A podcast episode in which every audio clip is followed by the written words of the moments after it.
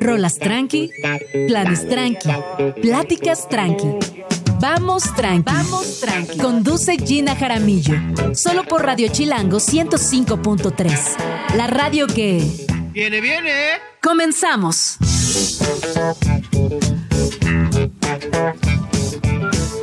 Muy buenos días, bienvenidos a Vamos Tranqui. Son las 11 de la mañana en punto. Mi nombre es Gina Jaramillo y a partir de ahora y hasta la una de la tarde estaré acompañándoles donde quiera que se encuentren. Es martes 16 de enero y apenas comienza la segunda quincena del 2024. Qué duro. Bienvenidas. Qué pesado. Qué pesado. ¿Cómo estás, Luis? Bienvenida. Bien, aquí luchando. Luchando. En el struggle, pero bien. Sí, creo bien, que va bien. bien. O sea, creo que enero va, va bien. Va me está encantando pero enero. es- Pero dicen que yo soy una, o sea, yo siempre estoy de buen humor, soy muy positiva. es como raro que diga, ay, está horrible este día. No, Sí, no. me cuesta trabajo, pero me está encantando el 2024. Va bien, pero creo que no va tan tranqui. O sea, creo que va muy bien, Va pero están pasando muchas cosas. tranqui. Se viene un año Sí. pesado. o hay sea. mucha gente con COVID, con influenza, hay muchísima gripa. Sí. Eh, otra vez vemos los hospitales saturados. Hoy en la mañana venía escuchando eh, en qué chilangos algunas cifras y sí está, está fuerte la gripa. Así Sí, que cuídense pues, mucho, usen poco. cubrebocas, ya se la saben. Un poco lo natural de bajar la guardia invernal. Sí. Más la, bajar la guardia pandémica. Más la guarda, es más, más la, la deuda, más, Más todo la- lo que viene, todo lo que implica la Sistema cuesta de enero. sistema inmune y cartera Volver a la realidad. Básicamente es volver a la realidad. Sí. Oye, Luis, bueno, ¿qué te trae por aquí tan temprano en la cabina de Vamos Tranqui? Qué emoción. Básicamente la indignación. Ah, básicamente es cierto. la chisma. La chisma, como siempre, Gina. Nada más que la chisma.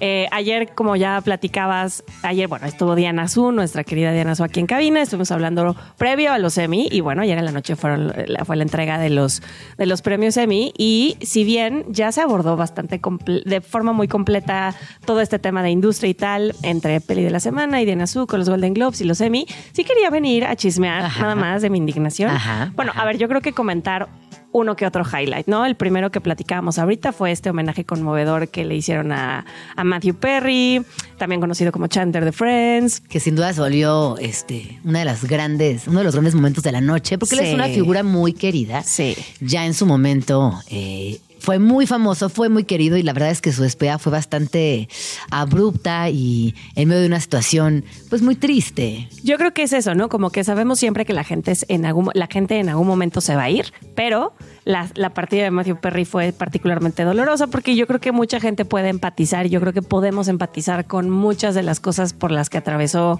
Matthew Perry en vida eh, y que, bueno, terminaron en esta trágica partida, pero bueno, un momento conmovedor de la entrega de Oye, los que estaría muy interesante después Pues, que alguna experta eh, viniera a contarnos por qué cuando se mueren los famosos, por qué cuando dejan este plano, eh, nos consterna tanto, nos duele tanto si son personas que nunca en la vida conocimos ni vimos y que realmente es una ficción. Chandler es una Sí. ficción, todo lo que pasa alrededor. Estaría muy interesante ver por qué tenemos este apego tan profundo Sí. que llega a impactar. Otro, otro caso, por ejemplo, Lady Di, ¿no? A mí Sí. siempre siempre que regreso a esas imágenes me sorprende mucho la cantidad de personas que de alguna manera se reflejaron ahí, eh, que también, no sé, dejaron ahí muchas emociones, lágrimas que traían atrasadas y fue el momento para compartirlas. Yo creo que justo tú usaste la palabra que fue conectar, no, no usaste la palabra conectar, pero tenía que ver con este rollo. Conectamos, empatizamos con esas personas y si bien, más bien, además de que Chandler era un personaje ficticio con el que, que además, ah, eh, yo creo que era de los favoritos de toda esa base de Friends. Sí.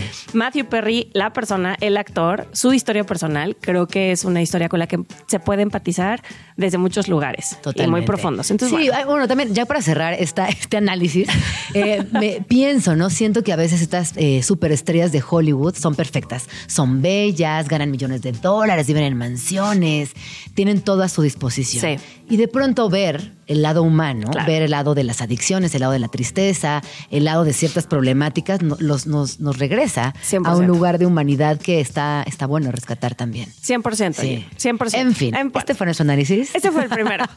Sí, eh, eh, yo creo que este es como un resumen de no vi los Emmys, ¿qué tendría que haber visto? Bueno, pues bueno, el- un homenaje bonito a Matthew Perry. Número dos, que es el motivo que me tiene indignada esta mañana, pero indignada, entiendo. Ajá. Pero el Sol, esta grandísima, grandísima serie de Vince Gilligan, la precuela de, de Breaking Bad, no se llevó nada. Era como el última, la última chance de que se pudiera ¿Y llevar se algo. esperaba que se llevara algo? Se- a ver, se esperaba desde el lugar en el que o sea, históricamente coleccionaron 53 nominaciones al premio Emmy. Wow. No se llevaron ni una sola. Y era como la última oportunidad de que se lo llevaran. Es comprensible porque en este año competían con Succession, que es probablemente... Pero de 53 no llevarte ni una. De 53 está ni una, grueso. siempre, siempre, año con año había un dramón ahí, pero bueno, se esperaba desde el lado de, bueno, no le han dado uno, yo creo que ya merecen uno, si no es la serie, el director, o el episodio, o el actor, no Bob pasó. Ay, o la actriz, triste. no pasó, pero bueno. eh, Bueno, pero también 53 Succession es la última temporada. Exacto, 53 Sí. nominaciones, eh, ninguna es el récord con más nominaciones perdidas. Eh, pero la parte positiva de esto es que ganó Succession, que es una serie que también nos encanta y que entra a un grupo de los últimos, los únicos cuatro shows que han ganado la categoría de mejor serie dramática por sus temporadas finales. En esa lista están Los Sopranos, está Breaking Bad, está Game of Thrones y bueno, ahora en la lista también está Succession, Succession. gran highlight. Que Otro, nada, qué chistoso que estas series como que no tienen nada que ver entre sí, pero son series, las cuatro, espectaculares. Sí, sí, sí, sí, sí. sí. Yo bien. de Game of Thrones no soy tan. Yo soy muy fan. Yo fui muy fan en su momento, ya lo he comentado en este show. Iba al día, los domingos me planea todo mi domingo para estar enfrente de Sí. la tele y ver el capítulo del momento. Después me iba a la conversión en Twitter. Es, o sea, no, se puede negar Fan, fan, lo, fan. lo Sí, importante que sí, es esa sí, serie. sí. Otro momento muy, muy bonito que a mí me emocionó mucho y que yo creo que la- eh, o sea, toda la gente debería emocionarse es que Elton John, como ya hemos platicado aquí en cabina, el año pasado hizo su tour de despedida y el último concierto de ese tour, eh, del Farewell, fue en el, el estadio de los Dodgers. Ay, que queremos en Los Ángeles. John. Sí, lo amamos. Lo amamos muchísimo. eh, se hizo un especial en video de ese concierto que está en Disney Plus y ganó un Emmy ayer. Con este premio que ganó, automáticamente Elton John se convirtió o adquirió el estatus de EGOT. Que es EGOT, son todas estas personas de la industria del entretenimiento que han ganado un Emmy, un Grammy, Oscar y un premio Tony. Eh, hay 19 personas solamente en esta lista, entre ellas está Audrey Hepburn, está Whoopi Goldberg, eh, pues gente de ese, de ese tamaño, Sí, Viola Davis. Sí, sí, personas muy geniales. Entonces, Únicamente bueno. personas muy geniales. Elton no estuvo en la ceremonia de ayer, pero claramente sí, o sea, por supuesto Pero que- Elton que está muy sano. Sigue viajando. Él está, muy bien. Él está viejo, Sí. pero, pero bien. Pero está envejeciendo increíble. Sí. Sí, sí, sí, Ay, sí, qué sí. maravilla. Entonces yo creo que es una forma también muy bonita de, como una cereza al pastel, de, de ir como cerrando de forma muy, muy, muy perfecta esa gran carrera que tiene él. Entonces creo que este es otro de los highlights a considerar. Y el último, que bueno, la verdad es que tampoco vamos a desarrollar tanto sobre esto, pero es de ver, como todo el mundo esperaba, se llevó todo. Sí, en la categoría... es la serie del momento, el elenco del momento, la narrativa del Sí. momento, está muy bien. Con esta discusión que se está dando de si es comedia o no, porque entró como que por qué no está en drama, pero en comedia, etcétera. Con todo eso alrededor, de ver se llevó todo. Y pues ya, creo que esos son, yo diría que esos son los, Los highlights, que si highlights no la vieron la, entrega de los premios, hubo muchísimas cosas muy bonitas. El discurso de Kieran Culkin cuando recibió el premio fue muy, muy, muy fregón. Eh, John Oliver también tuvo un premio este, y su discurso. Yo creo que algo bueno podría ser que se echaran un ojo, le echaran un ojo a los discursos de, de agradecimiento de los ganadores. Estuvieron chidos, pero bueno. Es Pues muy bien, muchísimas gracias Luis por este reporte tan Muchísimas completo de lo que sucedió el día de ayer en, eh, en, esta, en estos premios en los Emmy, que les recordamos que son únicamente a categoría de proyectos en televisión. Correcto. Que eso lo hace también muy específico, muy puntual y muy divertido. Y bueno, seguiremos eh, con las otras premiaciones que todavía nos faltan. Vienen los Oscars. Los Oscars, ¿no? Que son como los más relevantes, grandotes, Sí. famosos. eh, Los que dan de más- visibles. Son los de más hablar visibles, siempre. claro. Sí, sí, sí. Pues muy bien. ¿Qué va a pasar el día de hoy? Muchas gracias, Luis. ¿Dónde podemos Muchas seguirte? Arroba Luigi o Huicha. Huicha, ahí está. Muchas gracias. De nada. Eh, vamos a platicar qué sucederá el día de hoy en Vamos Tranqui. Pues estará por aquí la doctora Taí Ricard y nos contará acerca de la acupuntura en la menopausia. Sin duda la menopausia es un tema que cada vez afortunadamente se explora más, pero sigue habiendo un gran misterio en torno a la menopausia. Pareciera de pronto que es un tema segregado a las mujeres de cierta edad y siempre bajo un manto de, pues de mucha queja, de mucho horror, de mucha incertidumbre. Yo vamos a platicar acerca de la acupuntura en la menopausia y por qué es una gran opción para transitar este momento de la vida. También estará por aquí Carlita Peckerman, quien trae toda la agenda chilango. Estamos a mitad de mes y nos surgen planes a la mano, planes divertidos, planes que nos hagan levantar el ánimo y disfrutar de esta ciudad tan inabarcable en todos los sentidos.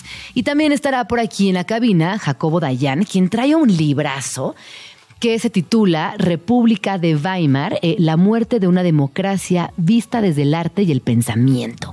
Y es que resulta que este momento tan específico entre 1918 y 1933 dio como resultado una de las grandes vanguardias en cultura, em, dio también eh, mucho, mucho espacio a nuevos liderazgos, a nuevas formas de vincularnos como sociedad. La verdad es que es un librazo, ya estará por aquí Jacobo Dayan, quien es autor del mismo, para darnos todos los detalles. Si les parece bien, Vamos a escuchar una canción que me encanta. La estoy escuche y escuche y escuche. Que ya está aprobada, ¿eh? Fíjense. Ustedes saben que a mí me gusta muchísimo Trueno, este artista argentino que tiene un Tiny Desk que a mí me parece muy rescatable. Si lo pueden ver también, eh, búsquenlo. A diferencia de otros Tiny Desk, este sucede en un foro más, más grandote que eh, en realidad es como una réplica de la boca. A mí me encanta lo que hace Trueno. Eh, actualmente lleva varios discos, tiene una, una sesión con Bizarrap, en fin. Pero esta se titula Tranqui Funky y vamos a escucharlas y nos comentan qué les parece. Regresamos. A prueba.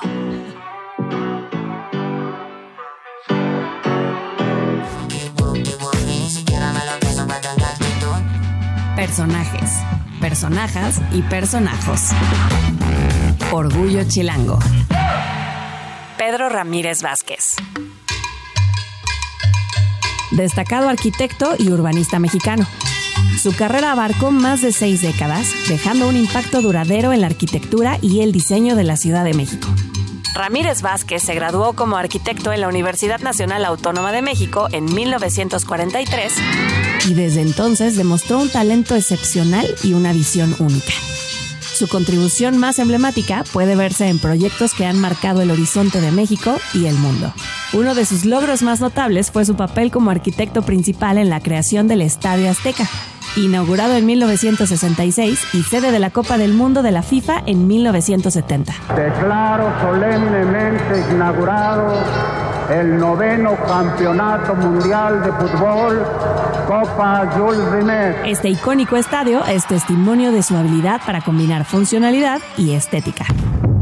Además, fue clave en la concepción y diseño del Museo Nacional de Antropología en la Ciudad de México, inaugurado en 1964. Este museo se destaca por su arquitectura innovadora y su enfoque en la preservación cultural. Y no podemos olvidar la Basílica de Guadalupe, donde Pedro Ramírez Vázquez desplegó su talento en la renovación de este importante punto de encuentro de feligreses.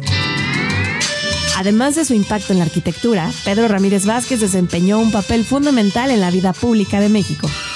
Fue presidente del Comité Organizador de Juegos Olímpicos del 68 en la Ciudad de México, supervisando la creación de instalaciones emblemáticas. Su legado trasciende fronteras y su influencia se siente no solo en los edificios que diseñó, sino en la forma en que contribuyó al desarrollo cultural y deportivo de México.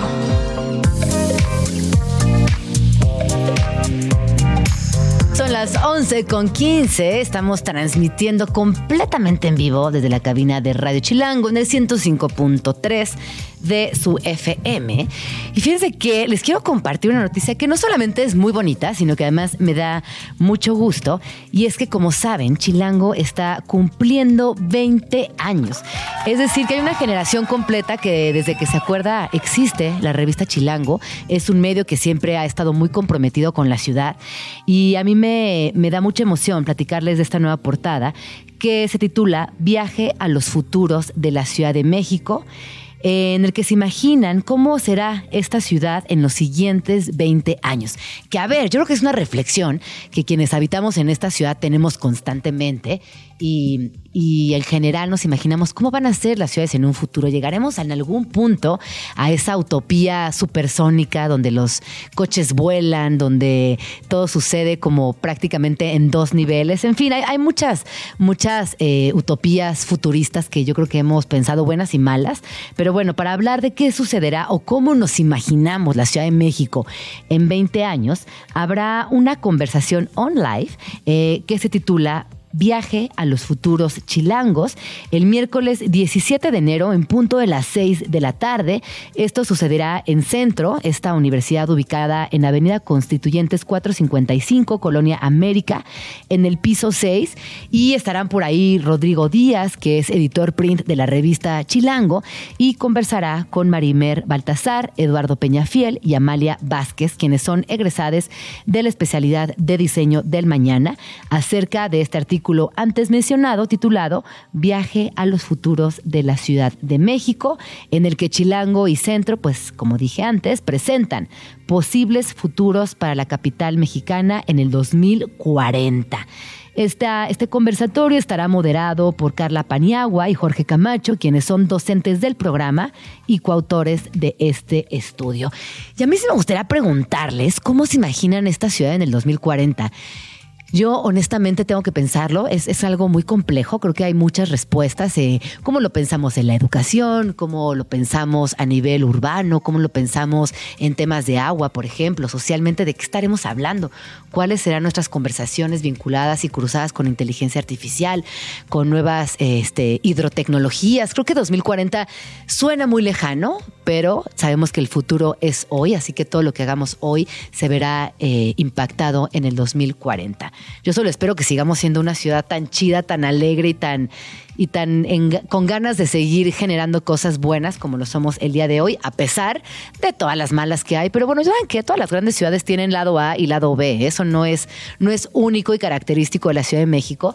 A mí cuando de repente me dicen, no, pues es que la ciudad este, la Ciudad de México es peligrosa. Bueno, en algunos lugares lo es, todas las grandes ciudades tienen sus complejidades, así que tratemos siempre de, de pensar en esto cuando, cuando pensemos en la Ciudad de México.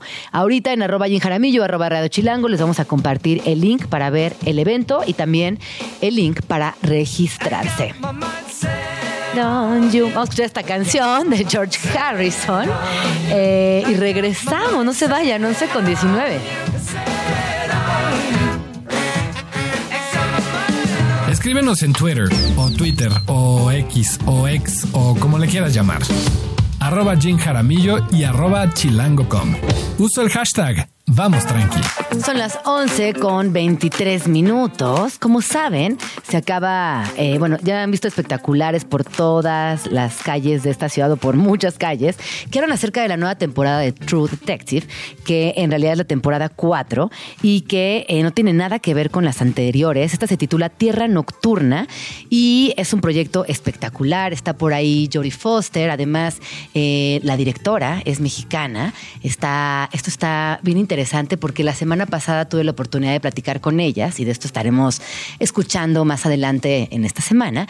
Y hay algo en esta serie que tiene que ver con lo mágico, que tiene que ver con los detalles, eh, que tiene también que ver con el lugar en el que fue grabado y es que todo, todo sucede básicamente de noche en un lugar donde la nieve es protagonista, donde el color azul también ocupa un lugar muy importante y debo confesar que cuando empecé a ver la, la película, la película, la serie, yo no, no pude, no pude dejar de pensar, uno, en todo lo que tuvieron que atravesar este, estas mujeres para, para lograr equilibrar entre, entre la incertidumbre. Hay, también elementos que son eh, un poco cercanos al terror, sin llegar al terror absoluto, pero que sí nos mantienen muy, muy cercanas a la pantalla. Hay, hay un importante momento dedicado a la amistad, a la herencia, a la magia.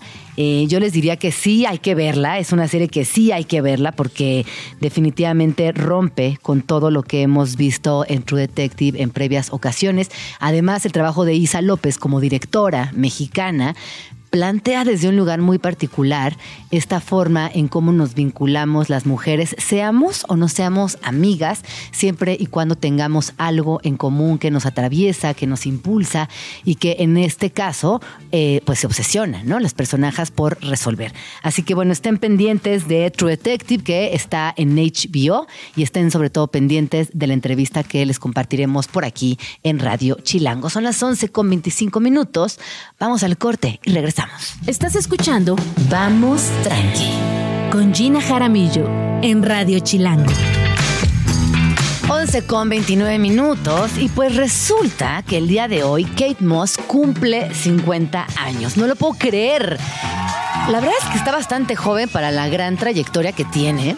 Eh, recordarán a Kate Moss como esta supermodelo ícono de los 90, sobre todo mi generación, o sea, las que somos cuarentonas, teníamos a, a Kate Moss como este role model, ¿no? Como esta mujer eh, a seguir, que yo en la mañana reflexionaba acerca también de esta extrema, extrema delgadez, que evidentemente trajo unos problemas de anorexia a muchas esferas sociales, de la cual ella evidentemente no tenía la culpa. Al final del todo, ella era un vehículo dentro de la industria, una mujer hiper exitosa, una mujer que además eh, desafió de alguna manera las reglas de lo que era una supermodel hasta el modelo, hasta el momento.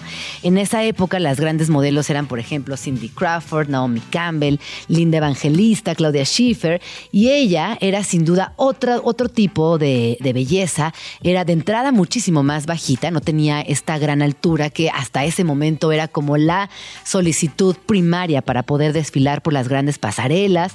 Además, ella eh, tuvo una, una gran conexión con el público, fue una mujer que trabajó mucho con Mario Testino. Yo me acuerdo de una exposición que hubo aquí en el Colegio de San Ildefonso. A ver si ahorita me iban a buscar el año de esa exposición.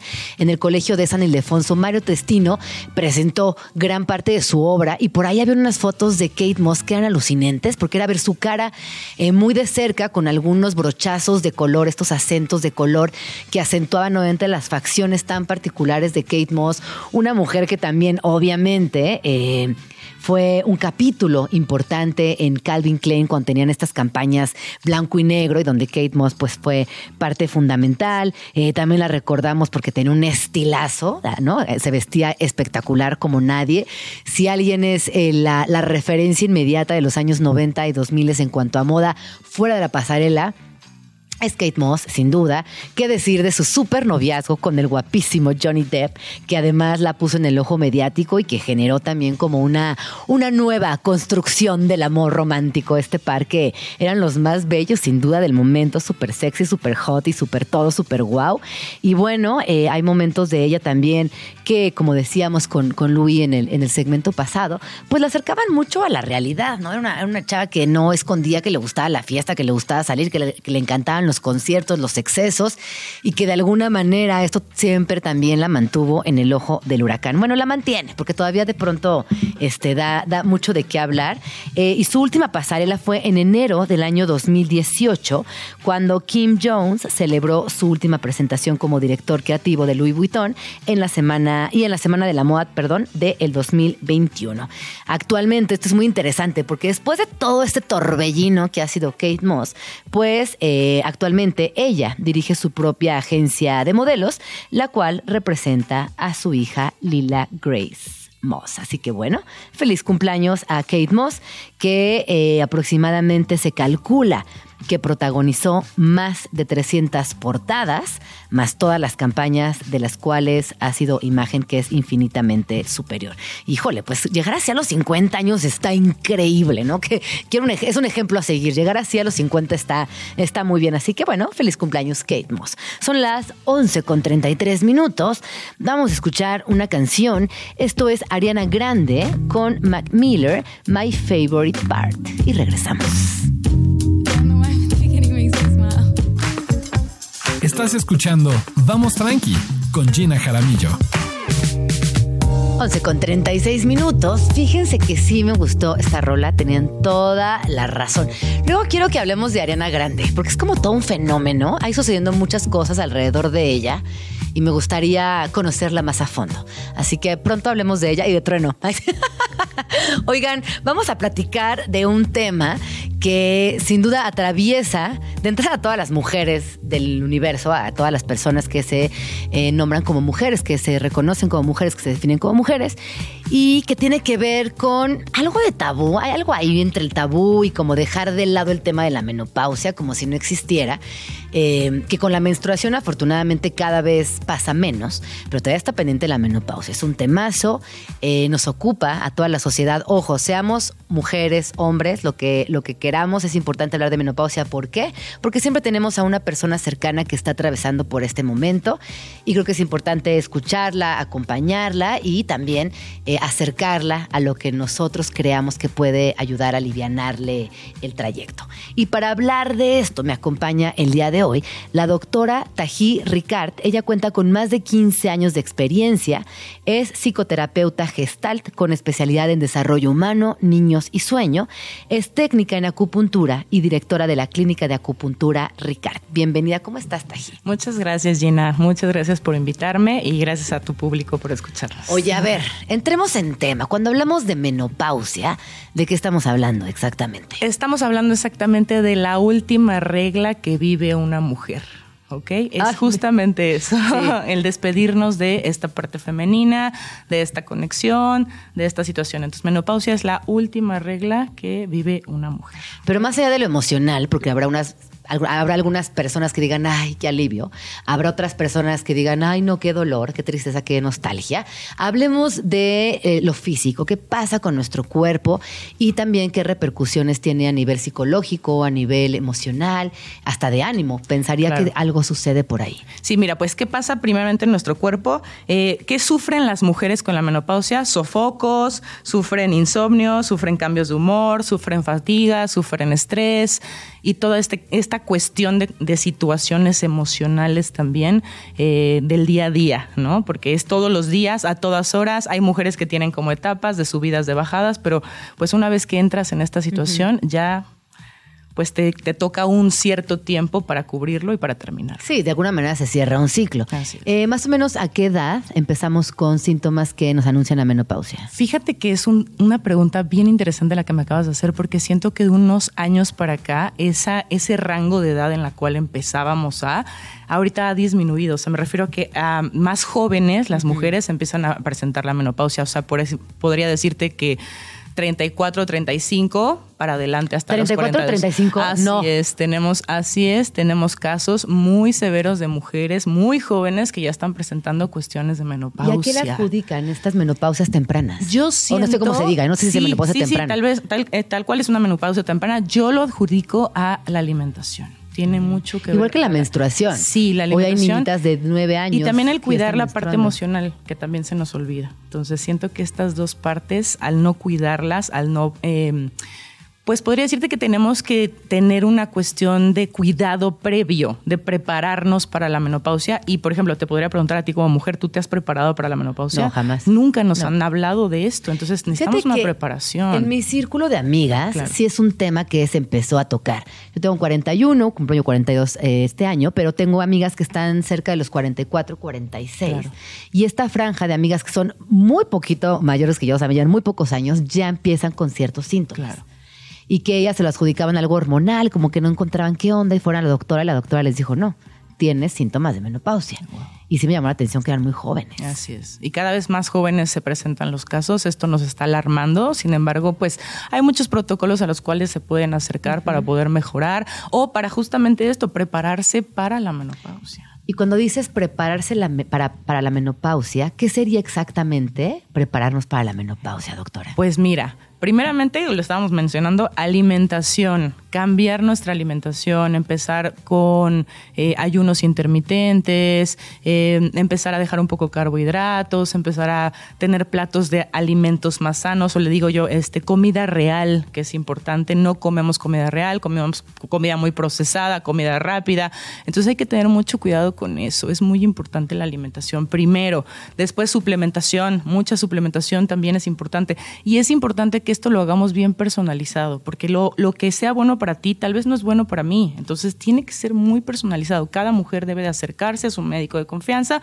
para empezar a llevar un protocolo de alimentación, de suplementación y con acupuntura también les hemos podido ayudar mucho a eh, pues alargar este proceso, ¿no? Para que sea un poquito eh, lento antes de llegar a eso y para que sea pues de la forma más bonita, tranquila y Oye, cuéntanos un poquito de la acupuntura en qué consiste exactamente, qué es y cómo ayuda en este proceso de la menopausia para tener un cierre de ciclo muchísimo más amoroso y más tranquilo. Mira, la acupuntura es una técnica de la medicina tradicional china que tiene que ver con una cuestión muy bonita que es tu energía, ¿ok? La energía aquí, la energía chi. Eh, en este caso, la acupuntura te dice que la, la energía chi se atora en ciertos puntos o bloqueos de energía y esto es lo que trata la acupuntura por medio de pequeñas agujas o de tocar los puntos los centros energéticos, desbloqueamos y entonces automáticamente viene la salud, ¿no? ¿Y cómo puede ayudar la acupuntura en la menopausia? Pues te ayuda quitándote sofocos, te ayuda con la regulación emocional, te ayuda este, pues también con la parte de fatiga y de estrés, te ayuda mucho con los cambios de humor. ¿Por qué? Porque la acupuntura en la menopausia está relacionada con cuatro canales. Uno es corazón, otro es riñón, otro es vaso páncreas y otro es hígado. Y estos cuatro, como te decía, comandan la parte emocional, la parte de sofocos, la parte de intranquilidad o eh, baja de energía, que también pasa mucho, y nuestros cambios de humor. Qué interesante esto que dices. ¿Quiénes tendrían que ir a visitarte si están encontrando ciertos desajustes en el cuerpo o no se hallan? Hay, veces que no, no me hallo, no sé qué tengo. a qué les diría a estas personas que encuentran ciertas diferencias? ¿O cuáles serían tres por las cuales tendrían que ir a visitarte? Pues miren, primero, o sea, de sobre las mujeres, sobre la, menopausia en las mujeres, pues miren, los sofocos. Sufre, las mujeres empiezan primeramente a sentir sofocos, cambio en su en su termostato. Sí, empiezan a sentir mucho frío, mucho calor, cuestiones raras de regulación y también empiezan a sentir mucho cambios eh, de hormonales o cambios de emociones. Sobre todo esto, la gente que las rodea empiezan a notarlos. Estás más enojona, estás irritable, o ya no te aguanto, ya no te tolero, ve a terapia. Entonces, las mujeres empiezan como a sentir eh, la parte de la menopausia de forma, eh, pues no la entienden de manera bonita, ¿no? Sino al contrario, se, se empiezan como a pelear con esta parte, justamente porque no la entienden, porque los demás empiezan a quejar. Entonces, como que es muy importante empezarla a comprender desde antes. ¿Cuántos años dura la menopausia? Depende mucho de cada mujer, pero más o menos cuatro o cinco años que imagínate, estar cuatro o cinco años luchando, batallando contra lo que te está pasando, no hay forma de librarla. Y que además no lo entiendes. No, eso que acabas de decir me parece que es muy importante y yo me lo voy a guardar para mí, para cuando llegue el momento, no tratar de ver la menopausia como algo negativo. Así es. Al contrario, es parte del proceso, es parte de la vida, es, es un ciclo, inicia Además, otro. Creo que es una etapa bien bonita en las mujeres, claro. no nos damos cuenta. Es la etapa en la cual ya dejaste de hacer todo tus hijos ya están grandes, eh, ya encontraste tu cuestión en tu trabajo, ya alcanzaste tus metas, eh, ya eres una mujer exitosa, ya eres un adulto que eh, eres responsable de ti mismo. ¿Qué más quieres? O sea, es como si la vida te, te, dijera tu segunda oportunidad para hacer cosas maravillosas. No, y aquí nos están compartiendo una reflexión que me parece bien interesante que también ya dejas de ser eh, esa persona que está menstruando mes con mes, de la cual quizás esperan muchas cosas. a partir de este momento ya solo eres una persona eh, que no, no, no precisamente eres una mujer, ¿no? O sea, ya no, te nos espera nada de ti. Así es, y entonces puedes, ese foco femenino lo puedes centrar de nuevo en ti en qué quiero, qué, sueños me hace falta cumplir, qué cosas me hace falta conocer, qué, qué, necesito seguir creciendo en mi vida. Es como una segunda oportunidad para las mujeres. ¿Y qué es exactamente lo que haces con esas agujas? O sea, ¿qué puntos aprietas? ¿O, qué, nervios? A ver, no sé, si aprietas, se tocan. ¿Qué haces exactamente? A ver, cuéntame qué haces con las agujas. Mira, es, una inserción, literal, en los puntos de acupuntura se pone la aguja. Eh, a veces es doloroso, a veces no. Depende mucho si el, el, canal o el punto está bloqueado. ¿ok? Si está bloqueado va a ser un poquito más doloroso, si no está bloqueado, pues la aguja va a entrar de forma más sencilla. Entonces, ¿qué hace la aguja? Eh, tu energía, mi energía, la energía del cosmos y automáticamente pues hay una sanación. ¿Por qué? Porque hay un desbloqueo. Fíjate que yo, yo tuve migrañas adolescentes fulminantes. En algún momento me dijeron, no, tienes Horton, de tantas migrañas que tan duras que tenía. Y entonces fui a, a visitar a una acupunturista y se me quitaron las migrañas. Yo tengo muy buena relación con la, con la acupuntura y sobre todo le agradezco mucho a la acupuntura que esas migrañas hayan desaparecido. A tal grado que hoy me dan una o dos al año, igual fulminantes, durísimas, ya sabes, pero en esa, en esa época de la adolescencia para mí era casi imposible pasar una semana sin que una migraña me atacara. Claro. Entonces yo, a nivel personal, eh, pues tengo la, la constancia, porque me sucedió, de que la, la- la acupuntura ayuda mucho.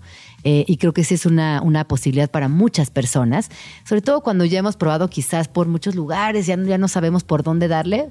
Mira, busquen en la acupuntura, nunca está de más, funciona y funciona muy bien. Sí duele poquito, la verdad, doctora, no digas Sí, duele poquito, Sí la duele, verdad. pero eh, es muy sanadora.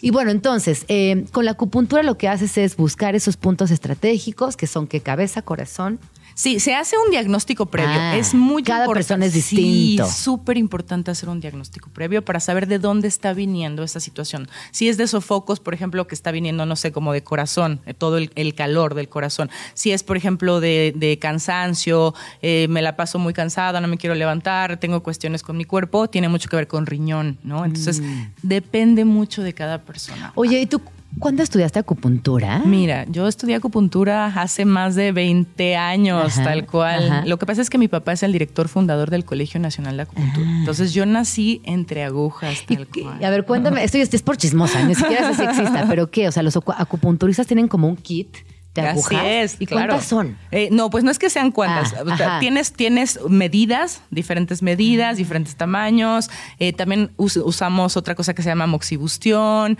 ¿Qué es usamos moxibustión? moxibustión es como un purito de ajenjo o absintia sinensis. Ah, sí lo conozco. Y, y damos, se le llama moxibustión. Nosotros le decimos caochiu, que es la forma correcta de decirlo en chino. Ajá. Y eh, pues este purito genera calor, que es calor vivo, calor del elemento tierra, por el cual pues vamos a sanar también a la persona, ¿no? Oye, ¿y sabemos cuándo surge la acupuntura?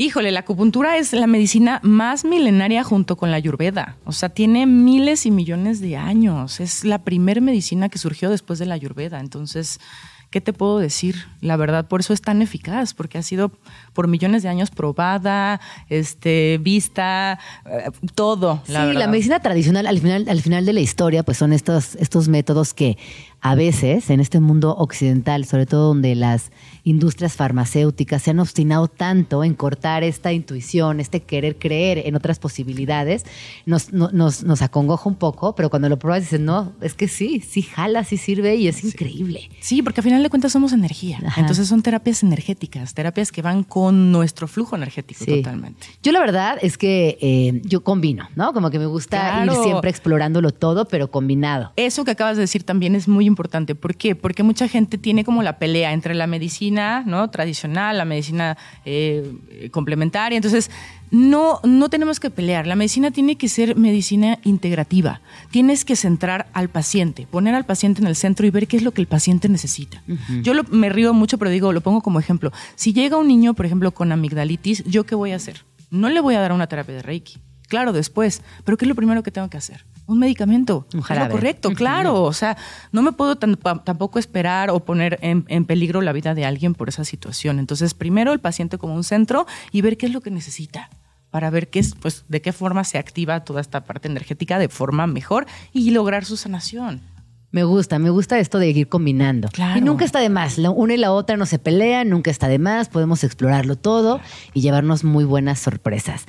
Queridísima, ¿dónde podemos seguirte, doctora Tají? Pues ¿Dónde miren, tengo todas mis redes, arroba tajipuntura, en cualquier plataforma que me quieran seguir, por ahí andamos. Oye, y rápidamente, porque tenemos que ir cerrando. Hoy hablamos de menopausia, pero ¿para qué otros tipos de dolores pueden visitarte? Para todo tipo de dolores, para todo tipo de situaciones, eh, funciona muy bien para eh, parálisis facial, migrañas, Ah, como lo mencionabas, facial, verdad. sí, ciática, dolores, golpes, caídas, accidentes, cualquier situación. No deja de ser medicina tradicional china. Qué emoción conocerte. Ay, y, qué lindo también encontrarnos con doctoras como tú que eh, tengan el conocimiento de esta medicina ancestral. Imagínate cuántas generaciones antes que tú, Tají, estudiaron eh, acupuntura y la fueron perfeccionando y se dieron cu- cuenta de unas cosas y de otras. y Qué emocionante. Pues muchas gracias por venir a Vamos Tranqui. Gracias a ti, Te visito pronto. Claro ya les sí. contaré cómo fue en la acupuntura. Muchas gracias. Gracias a ti. Son las 11 con 51 minutos.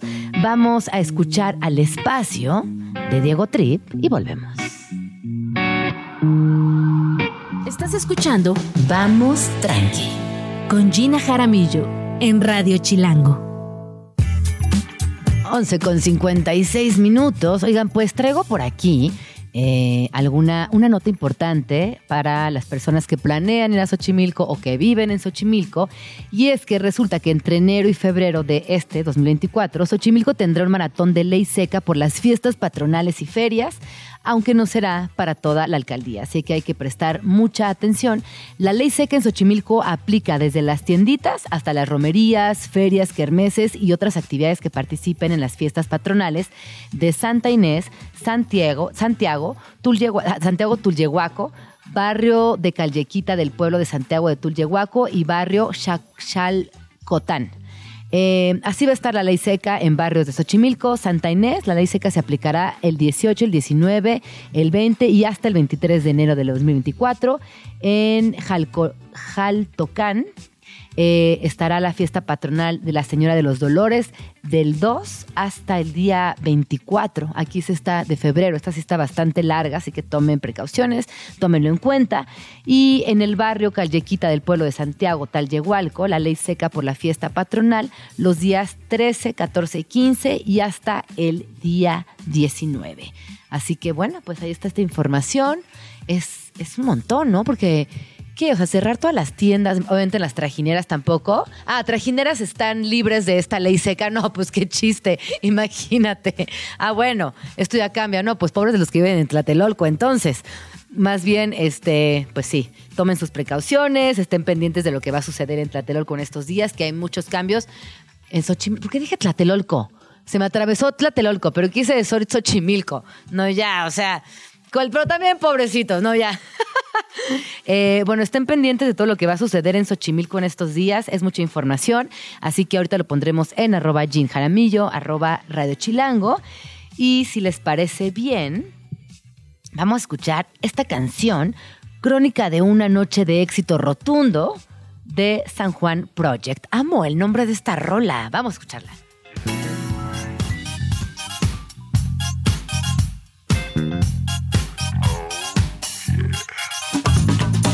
Agenda Chilango.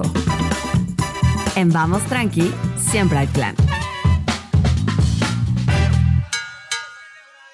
Freedom Arena. Respetable público, lucharán dos de tres caídas sin límite de tiempo. Amantes de la lucha libre. No se pueden perder esta experiencia de dos a tres caídas sin límite de tiempo y las mejores vistas. Todos los martes, viernes y domingo disfruta de una experiencia VIP con bebida y comida ilimitadas. Tómate fotos con el luchador invitado sorpresa. La cita es en la mítica Arena México y tus boletos los puedes reservar a través de freedom.com.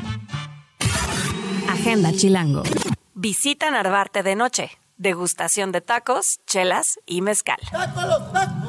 Si lo tuyo son los taquitos, no hay mejor lugar que la Narvarte. Por eso te invitamos a vivir la experiencia de este recorrido nocturno, donde a lo largo de tres horas y media podrás probar los mejores tacos de la zona, darte una vuelta por una cantina para echarte una chelita y cerrar la noche con una ronda de mezcales para el desempance. Consulta horarios, precios y reservaciones en fiberup.com. Agenda Chilango. Cosmic, espacio inmersivo. Fans del sci-fi, este plan es para ustedes. Les invitamos a vivir Cosmic, un espacio inmersivo donde tendrán contacto con seres de otro mundo y serán transportados a los lugares más recónditos de la galaxia. Esta experiencia estará abierta al público hasta el 31 de enero en un horario de 1 de la tarde a 9 de la noche en Casa Bash, en la Roma Sur. A través de ocho salas temáticas podrás transportarte al espacio exterior y otras dimensiones con luces digitales, proyecciones y colores. Reserva tus entradas a través de fiberup.com. Agenda Chilango. Chuck Moll, Sebastián.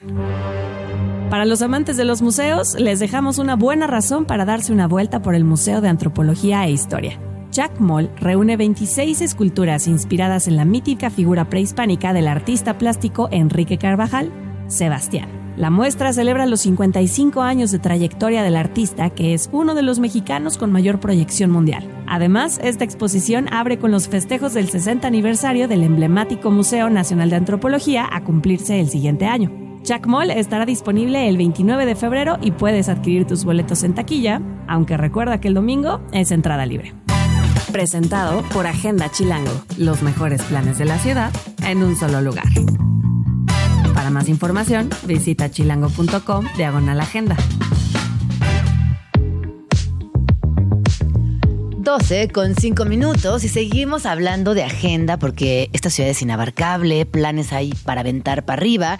Y como saben, aquí en Vamos Tranqui hemos eh, tenido a Carla Peckerman en otras ocasiones con una selección muy buena para ir programando la semana. Así que bienvenida, Carla, ¿cómo estás? Hola, Jean, muchas gracias. Todo bien, todo bien. Oye, ¿qué nos traes el día de hoy? Si ustedes no conocen a Carlita, es Carla Peckerman, es periodista y creadora de contenido, es amante de la música y de todo lo divertido y enriquecedor que suceda en esta ciudad. Y la pueden seguir como arroba Carla con K, Peckerman con C, K. ¿Qué nos traes el día de hoy, Carlita? Muy bien, Jean, pues traigo dos planes para, para estas este, últimas semanas de enero. Para esta mitad de mes. Esta mitad de mes ya pasa la primera quincena, a lo mejor ya hay un poco de dinerito, pero no tanto. Entonces, la primera es eh, la Cineteca Nacional cumple 50 años. Cumple 50 años el día de mañana, 17. 50 años, wow, qué bonito. Además, ese lugar qué lugar. No sé, es emblemático de la Ciudad de México, sí tiene una energía muy particular, sí representa mucho de lo que es esta ciudad. Totalmente. Y aparte tiene eh, oferta de cine muy chida y a precio para la banda. ¿no? Ajá. Entonces, el día de mañana cumplen 50 años y para celebrarlo van a hacer este, sus funciones, todas las funciones de ese día van a ser gratis. Entonces, para que se vayan al cine, gratis. Y escuchen este dato porque está súper interesante. La función especial del aniversario será el día de mañana en punto de las 19 horas con la exhibición de la cinta El compadre Mendoza del director Fernando de Fuentes, que fue realizada en 1933 y que fue la primera película en exhibirse cuando se inauguró el complejo cinematográfico en 1974. Imagínate 50 años. O sea, tiene la edad de Kate Moss. La Cineteca Nacional tiene la edad de Kate Moss. ya también es un icono. Y también se ven muy bien, las dos. exacto. Las dos se Sí, ven sí, extraordinarias. Sí, así es. Entonces, eh, si quieren ir a cualquiera de las funciones, deben de saber que tienen que llegar 30 minutos antes de cada función, Ajá. pasar a la taquilla y pasar por los boletos. Entonces, para que lleguen con tiempo, si quieren ir a alguna función, eh, y todas van a ser gratis. A partir de las 2 pm empiezan las funciones. Qué regalazo, ¿no? La verdad que sí. Además, 30 minutos antes les da tiempo de subir al segundo piso, comerse una nieve, o ir para a los jardincitos que están atrás. Ir por las palomitas, las por el cafecito, cualquier cosa. Sí. Entonces, creo que es un plan Sí, bastante. es un planazo. Bastante chido. Es un planazo. Y Sí, entonces, eh, aquí dice que por lo menos eh, hay 24 películas diferentes en carteles donde podrán encontrar clásicos como Delicatessen, una obra cinematográfica francesa eh, que fue lanzada allá por 1991 bajo la dirección de Marc Caro y Jean-Pierre Jeunet. Muy bien. ¿Y qué más va a suceder aquí? Va, pues mira, van a seguir teniendo como varias actividades, eh, pues en, en torno a este, a estos 50 años, pero creo que la principal es cine gratis y van a haber funciones, como dices ahorita está Delicatessen, entonces eh, creo que es una gran opción para visitarla y aparte recuerden que ya hay una nueva cineteca también, entonces como ¿Ya que todo- fuiste a la nueva cineteca? Está muy bonita. Y a ver, cuéntanos, por favor, toda- todos los detalles. ¿Ves que eh, antes estaba ahí un cine en el CNA? Ajá. Ahí es ahora donde está la nueva cineteca y la verdad está muy bonita, o sea, la decoración es muy padre, tiene grandes opciones de, de películas también y los precios también son así. O sea, también en el sur.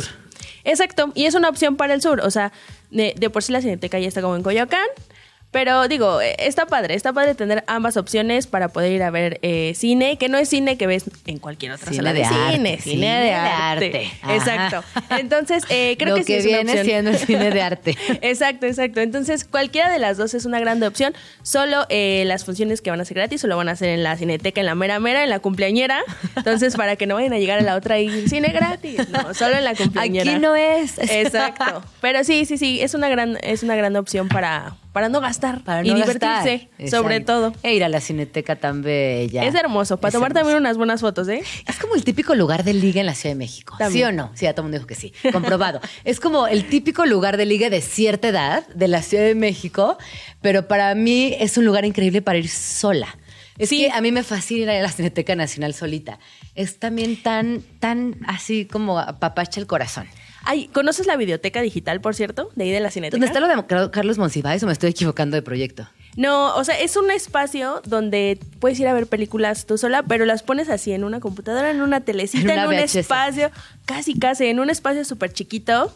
Y es gratis, o sea, también ahí no tienes que pagar, eh, solo te tienes que registrar, hacer cita, pero es un lugar súper bonito, o sea, desde que entras es así, luz bajita, como muy íntimo y puedes ir solo, o sea, también es un plan para ir solo o acompañado. Sí.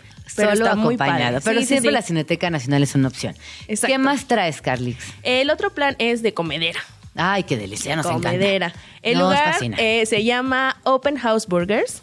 Es un restaurante que hace hamburguesas rellenas. Ok. Esto es que la carne va rellena. O sea, los toppings que normalmente van por fuera, eh, los trae adentro de la carne. ¿Pero qué toppings? ¿Qué, qué lleva, por favor, una hamburguesa? Si le quieres Normalmente. poner. Si le quieres poner tocino. ¿Pero qué se va por dentro? queso, La, la catsup va por dentro. Ah. Adentro de la Como si fuera una... Ah. Y está bueno, o sea, lleva el queso, eh, tocino, otros, otros toppings, pero van por dentro. Entonces tú la ves y dices, "Mm, creo que no trae muchas cosas, pero cuando le muerdes, Tras. ahí está la sorpresa. Entonces, eh, aparte ellos tienen una especial que se llama Chilango. Ay, nuestro hamburguesa chilango en nuestro honor. Hamburguesa chilango, exacto. Entonces, eh, esa va rellena de pastor con queso. Uf. ¿Y qué tal está? Está deliciosa, sabe buenísima. La verdad, cuando la muerdes dices, "Ah, ¿qué es esto? O sea, así, sabría Exacto. como una hamburguesa. Porque así aparte sería es- una hamburguesa chilanga de pastor, obviamente. Aparte es la combinación de dos cosas, eh, dos comidas muy comunes en la ciudad, ¿no? Unos, un buen pastor con queso y una hamburguesa unidos. Gen- qué genialidad. Sabe deliciosa. Entonces, eh, pues es una opción para que vayan a comer. No está en el menú. Si van y lo buscan en el menú, no está. Tienen que pedirla. Mm. Es el secreto Es chilango. el secreto chilango. Exactamente. Entonces, cuando vayan, le dicen, dame una chilango y se la van a preparar. ¿Y dónde está este lugar tan alucinante? Eh, está en mi- eh, la calle Milwaukee, 66, en la Nápoles. Obvio la Nápoles, es que sí, la Nápoles siempre tiene unas comederas deliciosas. Tiene opciones Bueno, deliciosas. todas las colonias, pero la Nápoles y la Narvarte, qué barbaridad. Son como especialistas en tener las comederas más monchosas de la Sí, Ciudad de México. Sí, sí, sí, Eso exacto. tienen. Totalmente. Y aparte, eh, esta hamburguesa está en dos opciones, que es slider, como estas hamburguesitas pequeñitas, o la normal, ¿no? O sea, todo depende de cuánta hambre lleves. eh, y están buenísimas. Y otra recomendación del lugar Ok. que es 10 de 10 son eh, las tiras de Portobelo, eh, como empanizadas en, en, en hojuelas. O sea, son deliciosas. me no, no, no. encanta Son ese deliciosas. plan. Cuando las pruebes, eh, vas Te a saber- acuerdas de mí. Te vas a acordar de mí. Justo, justo. Son buenísimas. Entonces, eh, pues sí, el lugar está súper chiquito, como muy, muy íntimo, pero eh, pues muy agradable y muy delicioso. ¿Y sirven las hamburguesas con algo? ¿Cómo, cómo viene Sí, sí, todo? sí, vienen eh, con ensalada, con papitas, eh, también pues te puedes echar que tu cervecita, tinto de verano, una agüita fresca también, o sea, Mm. hay varias opciones. La verdad es que tienen muchas opciones para, para comer y el precio la verdad es que está bastante bien, o sea, no, no, no se me hace tan caro. Una, un slider está en 110 y la normal en 200, entonces creo que es buena opción para, para ir a comer, para invitar a alguien, Ah, para ¿sí? sorprender Ah. o hasta para ir solo, la verdad también, ¿por qué no? Y también estoy, por- estoy viendo por aquí que a veces, ah, que los miércoles, los miércoles hay dos por uno en sliders. así que- Exactamente. Entonces, ahí hay otra opción. Sí, sí, sí. Perfección, pueden ir a la cineteca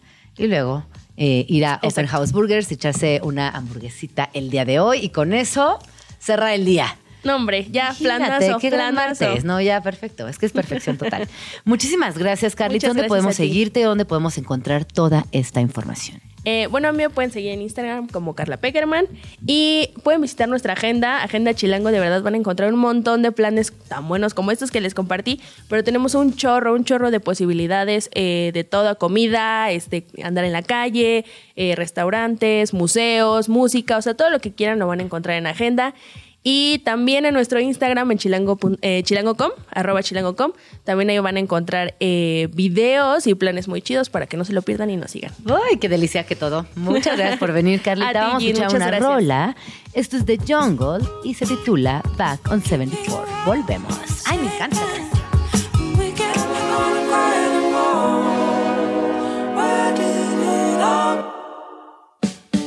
Escríbenos en Twitter o Twitter o X o X o como le quieras llamar. Arroba Jim Jaramillo y arroba chilango.com. Uso el hashtag Vamos Tranqui. 12 con 17 minutos. Estamos aquí de regreso en Vamos Tranqui. Y me gustaría platicarles de un libro que eh, llegó a mis manos el día de hoy y que la verdad me dan muchas ganas de leer. Y ojalá que pudiéramos hacer algún día un eh, club de libros de Vamos Tranqui. Veamos cómo podríamos lograrlo. Ya sea que venga la autora, que nos juntemos en persona y lo comentemos. ¿qué, ¿Qué podríamos hacer al respecto? Bueno, este libro se titula 2021 y es de una escritora que sí o sí les recomiendo que lean. Se llama Laia Jufresa y ella ha sido nombrada como una de las mejores escritoras de Latinoamérica por Bogotá 39 y eh, de México 20. Su trabajo se ha traducido a 10 idiomas, además de que su primera novela, Unami, fue un libro sumamente bien recibido con grandes reseñas. Y en este primer capítulo de 2021, eh, con este primer capítulo de 2021, ganó además eh, el segundo lugar en el premio Krause de ensayo de la Universidad de Iowa. Actualmente ella vive en Edimburgo y dirige Escribir es un lugar, que es un programa en línea, en línea para escritoras hispanoparlantes de todo el mundo. ¿Y por qué me emociona particularmente este libro? Bueno, de entrada porque antes de que fuera publicado ya había sido premiado y había estado en muchas conversaciones importantes. Obviamente porque es una mujer muy joven quien está al centro de esta historia y que nos está compartiendo con mucha inteligencia, con mucha carisma, que son dos características particulares de Laia, eh, este pequeño milagro pandémico, como muchos otros. Es bien interesante ver todo lo que sucedió con la literatura y con el arte durante la pandemia y yo lo asocio a algo muy particular y es que en la pandemia tuvimos, por un lado, mucho miedo y creo que eso también nos activó de alguna manera las ideas brillantes o, el pensar que quizás no íbamos a durar mucho tiempo y generamos grandes cosas. Eh, por otro lado, el ocio, al no tener que estar en esos trayectos larguísimos, yendo y viniendo en coche, en metro, en camión, etcétera, teníamos espacio para el ocio. Y el ocio es el principal promotor de la creatividad. Entonces también ahí eh, se pudo generar una una conexión linda con, con las personas, entre, nos, entre nosotras y con nosotras mismas. Y fíjense que no sé si a ustedes les pasa, pero hoy preguntaba, hoy, hoy pensaba que tengo algunas amistades pandémicas, personas que descubrí en lo digital durante la pandemia, con las que empecé a conversar y que a la postre se convirtieron en mis amistades en la vida real y que hoy extraño ver sus cocinas, que extraño a esas personas haciendo pan, que extraño a esas personas compartiendo lo más íntimo de su existencia, pero que en ese momento no nos quedaba de otra más que compartirnos desde ahí, desde ese lugar vulnerable, desde ese lugar privado y que hoy pues dudo, ¿no? Que, nos atrevamos a compartir tanto, a salir en llama, a, aparecer en cámara llorando, a, compartir realmente lo que sentíamos y cómo nos estaba ganando por momentos la angustia, por momentos la preocupación. Pero bueno, Volviendo a este libro, 2021, está publicado por eh, Random House, ya lo pueden conseguir eh, aquí en México, y les voy a leer eh, rápidamente la contraportada. Dice, ¿cuánta gente cabe en un departamento cuando sus tres habitantes están confinados? ¿Cuántos idiomas si uno de ellos apenas está aprendiendo a hablar? ¿Cuántos personajes si uno de los tres es novelista? 2021 narra cinco estaciones en la vida de una pequeña familia bilingüe adaptándose a la nueva normalidad y retrata el peculiar lenguaje que construyen juntos y encerrados un idioma destinado a desaparecer, una y otra vez, este libro nos recuerda que bien mirado, lo cotidiano es extraordinario. Así que bueno, pues ahí está este libro que se antoja, que se antoja y también se antoja de pronto recordar quienes hemos sido en esta vida, pero en otras vidas, porque a poco no, pareciera que la pandemia fue otra vida. 12 con 21, 12 con 22, vamos al corte, rola y volvemos.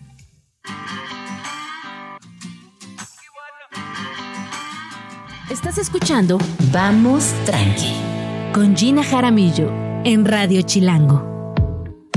Son las 12 con 27 minutos y antes de ir a la siguiente rola, rápidamente les quiero responder eh, a quienes me han estado preguntando que en dónde estuve el sábado. Bueno, estuve en el Pabellón Nacional de la Biodiversidad de la UNAM, eh, es el nuevo Museo de Ciencias. Bueno, nuevo entre comillas, tiene dos años, pero en realidad con el tema de la pandemia atravesada, muchas personas aún no conocen este espacio.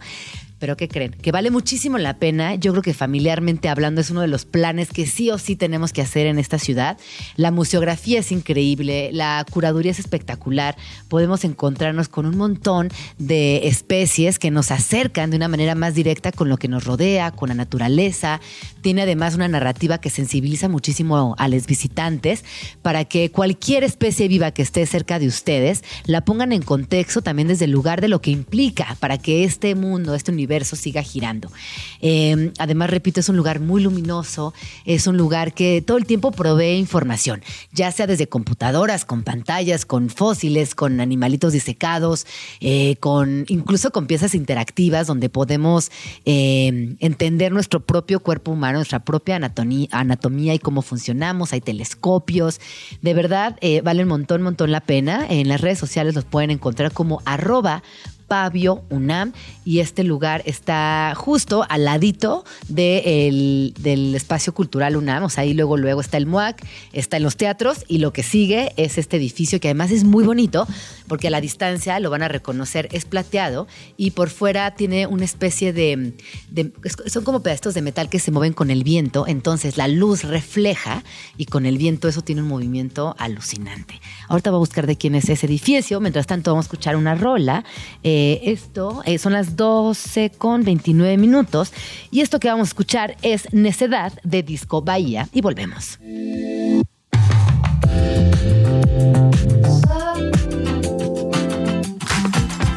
Estás escuchando Vamos Tranqui con Gina Jaramillo.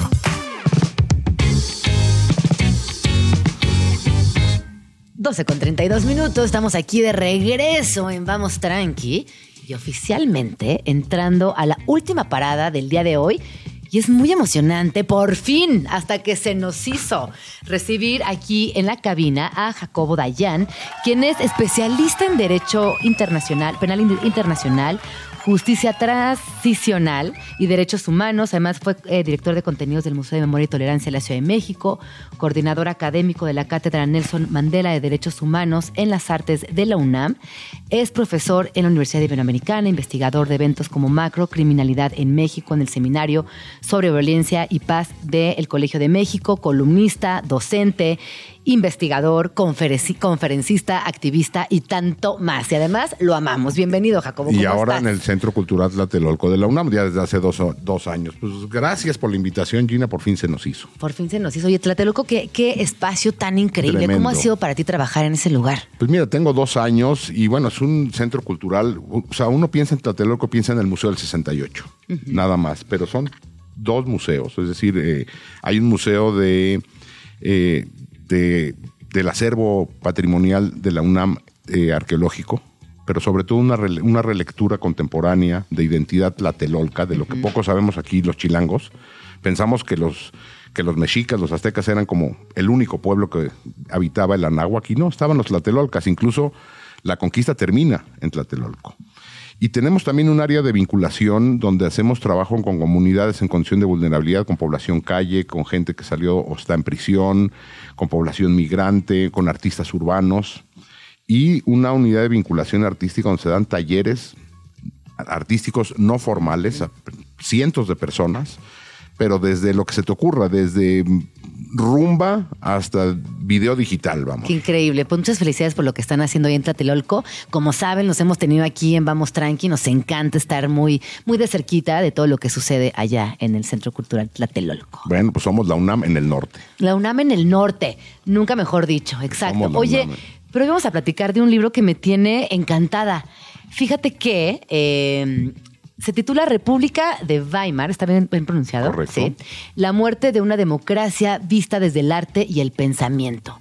Y yo, al inicio del programa, les platicaba que este periodo se centra entre 1918 y 1933 en Alemania. Y lo primero que te quiero preguntar, Jacobo, es por qué nace el interés de, hacer un libro, sobre esto. Bueno, primero por las, por las obsesiones de uno, ¿no? ¡Qué buena obsesión! La obsesión de uno. Eh, este libro es hijo de la pandemia. Es decir, esto lo escribí en el encierro de la pandemia y si se acuerdan en esos meses primeros, eh, muchos hablaba de la crisis de las democracias en todo el mundo. Son los meses de Trump, cuando estaba ya Estados Unidos metido en, el trumpismo. Son los meses brutales también de Bolsonaro en, Brasil y de muchos otros personajes muy antidemocráticos en Europa y se empezaron a escribir muchos libros sobre la crisis de las democracias, los populismos.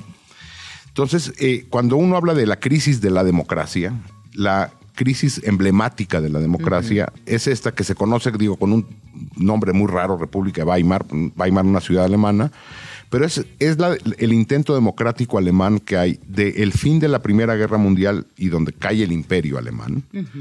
Surge una democracia y muere, y también es famosa por cómo muere, porque muere con el ascenso del nazismo. Es decir, es un ejercicio democrático muy corto, del 10 de enero del 19 a finales del 32, principios del 33, es decir, son 13, 14 años, pero sobre todo es recordada por la enorme calidad y cantidad de sus artistas, intelectuales. Digo, son, son los años, nada más por listar algunos, de Einstein y de Freud, pero también son los de Thomas Mann y de Bertolt Brecht, enorme de- dramaturgo, y de eh, cineastas como Fritz Lang, de músicos de la ruptura, son los años de la ruptura musical, del atonalismo, la música serial con Schoenberg, eh, pintores como Dix, como Gross, es decir, se, se conjunta una generación de artistas brutal y de intelectuales brutales. Y entonces, para mí, eh, que se hablaba de la crisis de la democracia, dije, vale la pena reflexionar sobre otra, una, la emblemática crisis de la democracia, que aparte tiene muchos paralelismos con el mu- mundo de hoy pero no hacerlo desde el ángulo político, social, que lo voy relatando en el libro porque es inevitable ir conociendo qué pasó en esos años, pero sobre todo, cuál fue la mirada de los artistas, de, de la intelectualidad, de la prensa, más allá de lo que decían los políticos. Y Jacobo, ¿qué dirías o por qué crees que surgió esta generación tan genial que se vincula con el arte, pero también con procesos creativos muchísimo más complejos? O sea, Sí. surgen verdaderas vanguardias. El Bauhaus. Y la Bauhaus, justo. ¿Qué, sucedió? ¿Por qué pasó esto? ¿Quién era esta gente joven? ¿Qué estaba haciendo antes? ¿Y por qué en ese proceso, preciso momento, logran coincidir y generar algo tan genial? Sí, es una sociedad, o sea, la sociedad europea y particularmente la sociedad alemana de finales del siglo XIX, principios del XX, es una sociedad en brutal transformación. Es decir, ve- venían de este mundo rígido prusiano del im- primer imperio, de una rigidez brutal, a una democracia que dio apertura absoluta. Solo por mencionar algunas, un- algunos, son los años del cabaret. Pero es muy lindo lo que tú mencionas aquí, que el cabaret, como lo escuchamos siempre, nos asocia a lo erótico. Y tú aquí, aquí, justo en el libro, hablas de que este cabaret no tiene tanto que ver con lo erótico, pero sí con lo creativo, con la expresión corporal y con la crítica social. tiene que ver con. eh, o sea, con, más, más que con lo erótico, que es, es el cabaret francés, el que tenemos en la mente, sí. sino es con un cabaret más sexoso. Ajá. Pero también es un cabaret de crítica pol- política y social tremenda. Tremenda. Entonces, el cabaret alemán, y bueno, a lo mejor lo podemos recordar en una película famosa del cabaret alemán de esa época. No voy a hablar de cabaret, la de Liza Minnelli, que es muy famosa, pero que se, una película hecha en esa época la película la que se hace famosa Marlene Dietrich, El Ángel Azul, que trabajaba ella en un cabaret. Y, y- y lo que se da en esa generación es una apertura total, en todos los sentidos. La primera película de la que habla de- abiertamente de la homosexualidad, se llama Diferente a los demás, es producida en esos años. La primera tema- eh, película abiertamente lésbica de la historia, Muchachas de Uniforme, es de esa época. La primera película, el psicoanálisis. Imaginemos, hoy el psicoanálisis para todo el mundo es algo normal o conocido. Imaginemos el mundo de hace 100 años donde el psicoanálisis surge y la gente no entendía qué demonios era eso. O sea, ¿qué nos vienen a decir ahora que, el- que la mente y el inconsciente y el ego y no- nadie entendía nada? Bueno, una película que explica. Se llama Secretos del Alma. Entonces, es una generación que logra obtener grandes libertades. Un poco no, podríamos responderlo, ¿por qué se da una, también una gran explosión en los 60, en el mundo entero? ¿Por qué? Porque el mundo rígido de los 40 y los 50 se quiebra en los 60 y lo que tenemos es una explosión de juventud en los 60 y 70 en todo el mundo. Bueno, esto ocurre en Alemania con una generación brutal, Sí. brutal, de intelectuales, de científicos, repito, son los años de Einstein y de Heisenberg y de filósofos del tamaño de, de- lo bueno, y de novelas que, que recordamos como la, La montaña mágica de Thomas Mann, vamos. Y lo que trato de hacer en el libro es ver cómo la- la que los artistas perciben, como si- Simon Rattle, el, el- el director de musical, muchos años director de la Filarmónica de Berlín, eh, decía que el, arte es como un sismógrafo, que va sintiendo estas tensiones, estos movimientos telúricos que hay en la sociedad y que solemos no ver, pero que la percepción del arte nos pone de frente. Y lo que hacen estos, esta, generación de artistas es ponernos de frente la violencia de género y la violencia política y la desigualdad y la pobreza, el temor por el retorno de la guerra, el temor por el nacionalsocialismo que empezaba a emerger en esos años, o sea, el nazismo alemán, el temor por el comunismo por el otro lado. Es decir, eso que estaba ahí y no lo percibimos como hoy seguramente tenemos que verlo en un documental o en una película o en una canción porque la evidencia de la vida cotidiana o, o nuestro, eh, nu- nu- nuestro día a día nos impide verlo, el artista nos lo pone de frente. Entonces lo que dicen es de que los artistas lo perciben primero, los periodistas después, que tienen el reporteo en terreno, y por último, por último, como siempre, la clase política. Oye, una, una pregunta. ¿Cómo, eh, ¿Cómo se yuxtaponen eh, estos movimientos culturales con los políticos? ¿Dónde sí se encuentran y cómo se disasocian?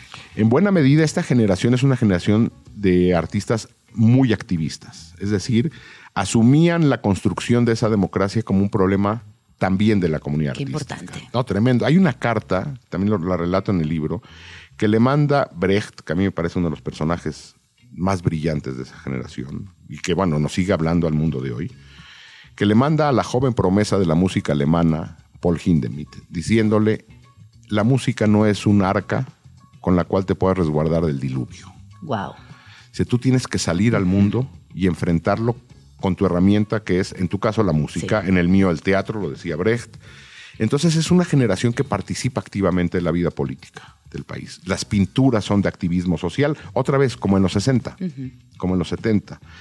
Eh, y entonces es una generación que plasmaba en su quehacer cotidiano sus preocupaciones y las preocupaciones de la gente. Entonces, ¿dónde se cruzan? Donde buena parte de esta generación tenía activismo político, la gran mayoría de ellos en la izquierda, no todos. Thomas Mann, digo, uno lo ve, lo, lo ve hoy como un hombre sensato, vamos. Los primeros años de, de la República, él todavía se, pr- se pronunciaba a favor de, de la monarquía. Thomas Mann. Mira, imagínate. Thomas Mann. Ajá.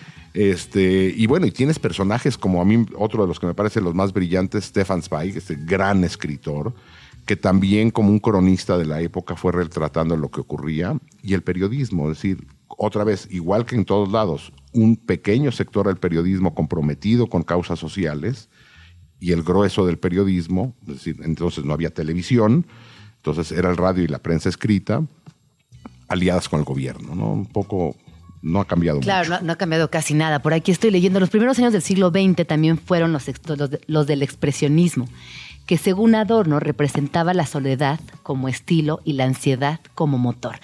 Y cuando yo leía esto pensaba, claro, la soledad hoy eh, sin duda es nuestro estilo de vida, ¿no? El, el más palpable por lo pronto. Y la ansiedad también es algo Sí. que hoy eh, de alguna manera tiene muchas repercusiones en la humanidad a nivel global. Tan es así que no logramos ponernos de acuerdo en casi nada. Bueno, incluso eh, también lo digo en el libro, entonces tampoco se ponían de acuerdo en nada más que en la urgencia. Y, también estamos ahí parados un poco. Eh, la decadencia como un elemento permanente. Eh, el mundo de hoy empieza a parecerse cada vez más al mundo de hace 100 años. Con esto no estoy diciendo que vamos a acabar en una, en una guerra como la Segunda Guerra Mundial, ni que va a surgir el nazismo. Pero los elementos, por ejemplo, una sociedad polarizada, una clase política con un descrédito absoluto, violencia de género, violencia política, grupos criminales, tremendos grupos criminales, los militares como eje central del gobierno, la impunidad como norma. Es decir, son muchos elementos y, y un Estado débil y sin organismos multilaterales que puedan o internacionales que puedan contener la violencia.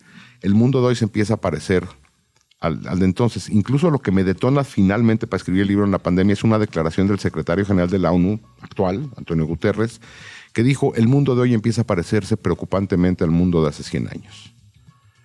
Con esto te repito, crisis de las democracias, discursos de odio, polarización, fragmentación del voto, violencia contra la mujer, grupos criminales, narcotráfico brutal.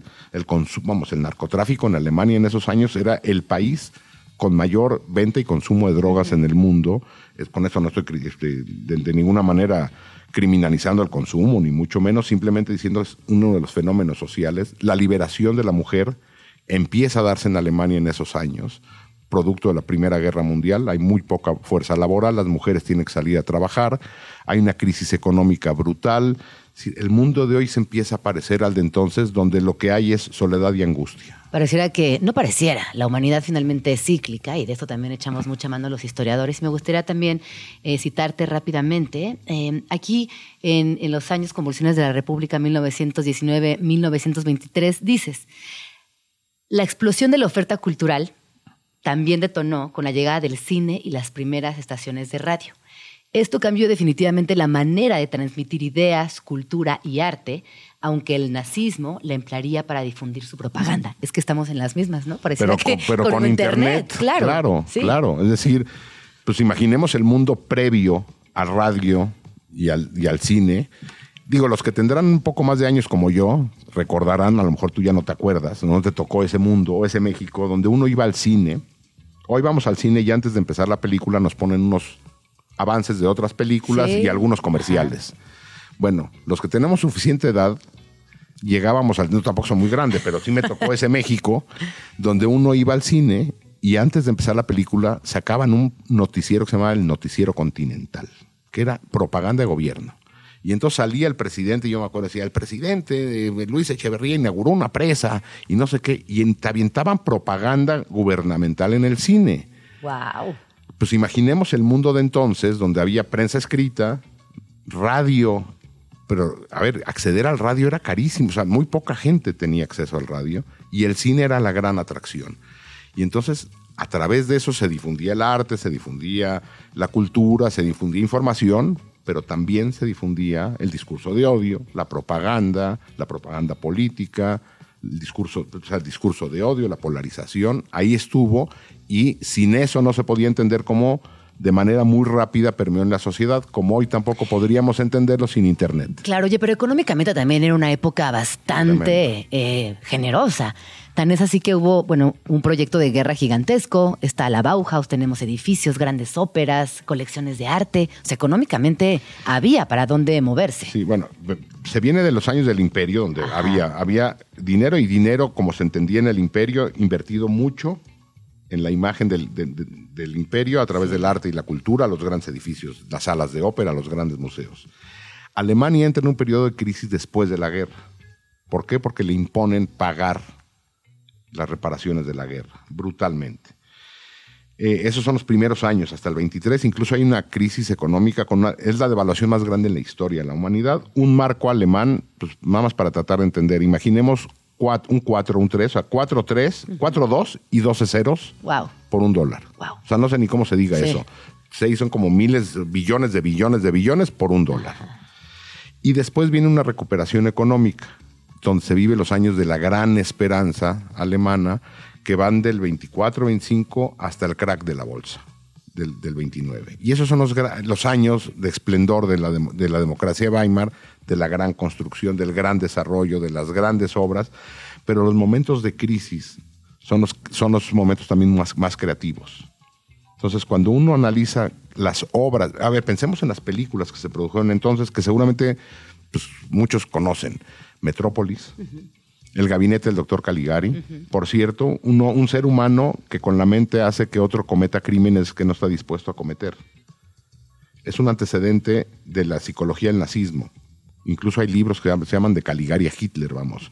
Y el personaje, bueno, es Nosferatu, Nosferatu, claro. Nosferatu, la Sí. gran Nosferatu, Mabuse, hablábamos del Ángel Azul y otras películas menos conocidas pero brutales como M, un, otro, un, un- un hombre que es un asesino serial de menores de edad, que incluso cuando le hacen su juicio él dice, no puedo controlarme, yo cometo crímenes contra mi propia voluntad. Toda la discusión que se daba en buena parte en, en- en el arte era la violencia que se encontraba anidada en la sociedad, y después Berman nos lleva a su gran película El huevo de la serpiente, muchos años después, pero es una violencia contenida dentro de la sociedad que no puede no reaccionar a ella y son seres humanos que cometen crímenes contra su propia voluntad.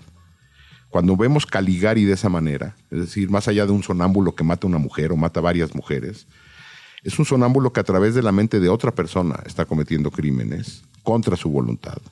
Igual que Neme, igual que en el testamento del doctor Mabuse, y hay muchas obras, y Metrópolis también es un poco esto, cuando habla de esta disociación o este enfrentamiento que hay entre la fuerza y, y la inteligencia, y media el corazón, según el final cursi, cursi, cursi de Metrópolis, que incluso a Lang no le gustaba. Pero entonces eso se vivía en esos años primeros de esperanza, pero los años de crisis son los que generan grandes obras. También por ahí hay una ópera muy famosa que seguramente conocen, y si no, la canción es famosísima, de Mac the Knife en inglés, Mackie Messer, de ahí sale este, las, las múltiples versiones que cantan, vamos, hasta... Eh, Sinatra. Sinatra, vamos. De la ópera Los Tres Centavos, o la famosa Alabama Song, que cantaban también todo mundo, hasta la Marilyn Manson la cantaba, The Doors. Eh, de la otra ópera de Ascenso y Caída de la ciudad de Mahagoni, de sociedades corruptas, violentas, eh, al borde del abismo, con una angustia tremenda y una desesperanza total, que es lo que era Weimar y es un poco el mundo de hoy. Ay, pues qué interesante. Oye, dime una cosa, vas a estar presentando el libro, ya está prácticamente en todas las librerías. El, libro está a la venta, se presenta la semana próxima, el próximo jueves en la noche en Gandhi, Miguel Ángel de Quevedo. ¿Y con qué te quedas de esta gran investigación, Jacobo? Pues fueron para mí años de obsesión, ¿eh? lo digo. O sea, yo veía, pues, para hacer esto, yo tuve que ver. Yo no, yo no me obsesioné para hacer un libro a mí la pandemia me dio la oportunidad de hacer el libro. Pero, pues, ¿con qué me quedo? Con que eh, tendríamos que estar volteando más a ver qué se produce en los márgenes, porque en nuestra sociedad esto no está, esto no está al centro como lo estuvo en esta generación. Pero desde el arte nos están hablando de lo que está ocurriendo en nuestra realidad y no estamos volteando a ver. Muchísimas gracias, Jacobo. ¿Dónde podemos seguirte? Pues nada más en Twitter, bueno, en X, como Dayan-Jacobo, y pues en Tlatelolco ahí andamos. Ahí andamos. Muchas gracias por venir. Busquen el libro, de verdad. Yo también estoy obsesionada. Eh, en la mañana justo les decía, me tiene impactada la, uno, la, la, forma en la que lo vas contando y todo lo que sucedió en estos años que hoy definitivamente se sigue viendo reflejado en muchísimas disciplinas y en la sociedad misma. Muchísimas gracias por venir, Jacobo. No, gracias a ustedes por la invitación. 12 con 53. Nos vamos. Qué rápido pasó el tiempo. Pásenla bonito. Que tengan un excelente día. Gracias a todo el equipo precioso de Vamos Tranquila a ustedes por escucharnos. Hasta mañana.